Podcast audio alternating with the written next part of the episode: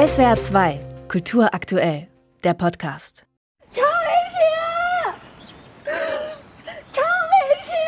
Eine der stärksten und bewegendsten Szenen in Total Trust. Chen Ziyuan steht gemeinsam mit ihrem Sohn Tutu vor einem Gefängnis irgendwo im ländlichen China. Wieder und wieder ruft sie verzweifelt den Namen ihres Ehemannes. Chang Wei-ping. Ich weiß gar nicht, ob du überhaupt noch lebst. Warum Chang Wei-ping von Chinas Staats- und Parteiführung inhaftiert wurde, das erfährt man im Film nur indirekt. Der 39-jährige Bürgerrechtler setzte sich in seinem Heimatland in den vergangenen Jahren immer wieder für die Rechte von Arbeitern ein, für Frauen, die sexuellen Übergriffen ausgesetzt waren und für das, was es laut Chinas Verfassung eigentlich geben müsste in dem Land. Rechtsstaatlichkeit. Von Chinas Staatssicherheitsbehörden wurde Chang Wei-ping deswegen bedroht, unter Hausarrest gestellt, gefoltert und schließlich inhaftiert. Der schwammige Vorwurf, Chang habe versucht, die Staatsgewalt zu untergraben. Der Film stellt Chang mit einigen Aufnahmen aus seinem Videotagebuch vor, das er während seiner Zeit im Hausarrest geführt hat und in dem er etwa die Foltermethoden der chinesischen Staatssicherheitsbeamten beschreibt.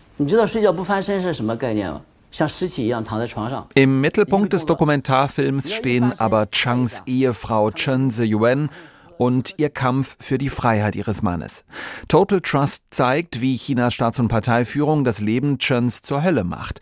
Ähnlich geht es einer kritischen Journalistin und einem Bürgerrechtsanwalt und seiner Familie, die der Film ebenfalls begleitet. Die Protagonisten des Films teilen das Schicksal vieler Menschen in China, die sich kritisch äußern oder engagieren. Sie werden vom Staat durch Mafia-Methoden wie Einschüchtern und Drohungen behelligt außerdem zunehmend durch digitale Mittel wie elektronische Komplettüberwachung und Online-Zensur. Als Chen Ziyuan auf ihrem chinesischen Social-Media-Account einen kurzen Text über ihren Mann postet, kann sie fest davon ausgehen, dass dieser wie üblich innerhalb weniger Minuten automatisch gelöscht wird. Mal sehen, wie lange das Ganze diesmal online bleibt, sagt Chen nüchtern, als sie auf den Senden-Knopf drückt.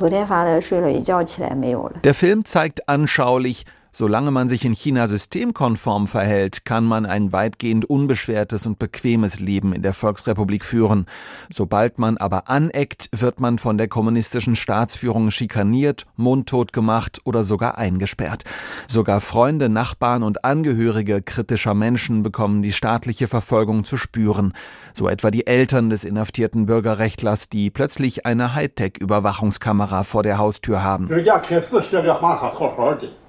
Schwiegertochter Chen Ziyuan sitzt am Esstisch der beiden. Sie macht ihnen Vorwürfe, vor allem ihrem Schwiegervater, warum er im Kampf für die Freiheit ihres inhaftierten Ehemannes, also seines Sohnes, nachlasse, fragt Chen ihn.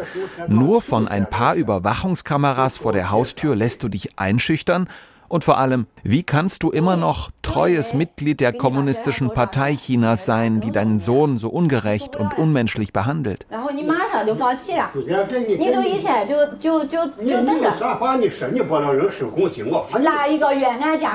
Anders als der Trailer und die Beschreibung des Films vermuten lassen, geht es in Total Trust nur zweitrangig um Hightech-Kontrolle, um gehackte Telefone und digitale Bewegungsprofile.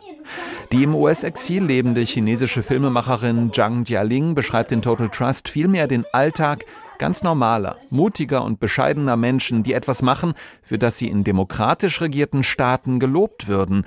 Sie engagieren sich für Mitmenschen und für die Zivilgesellschaft.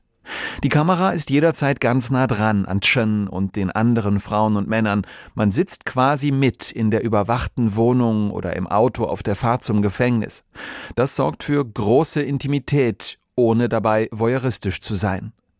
Zhang Jialings Film arbeitet mit Untertiteln, also ohne Synchronisation. Das sorgt für bewegende Authentizität. Die Helden von Total Trust sind, neben den Protagonisten vor der Kamera, die vielen Helferinnen und Helfer, die das Filmmaterial in China verdeckt gedreht und außer Landes gebracht haben.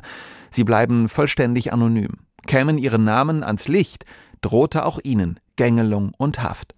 Verstörend ist, dass im Begleitmaterial des Films der Eindruck erweckt wird, dass Chinas staatliche digitale Massenüberwachung zunehmend vergleichbar sei mit dem Alltag bei uns, in Deutschland, Großbritannien, Frankreich oder den USA etwa. Die entmenschlichten und unrechtsstaatlichen Überwachungsmethoden der chinesischen Staats- und Parteiführung mit der Situation in liberalen Demokratien zu vergleichen, ist falsch, weil Unsinn. Steffen Wurzel aus Baden-Baden. SWR 2 Kultur aktuell. Überall, wo es Podcasts gibt.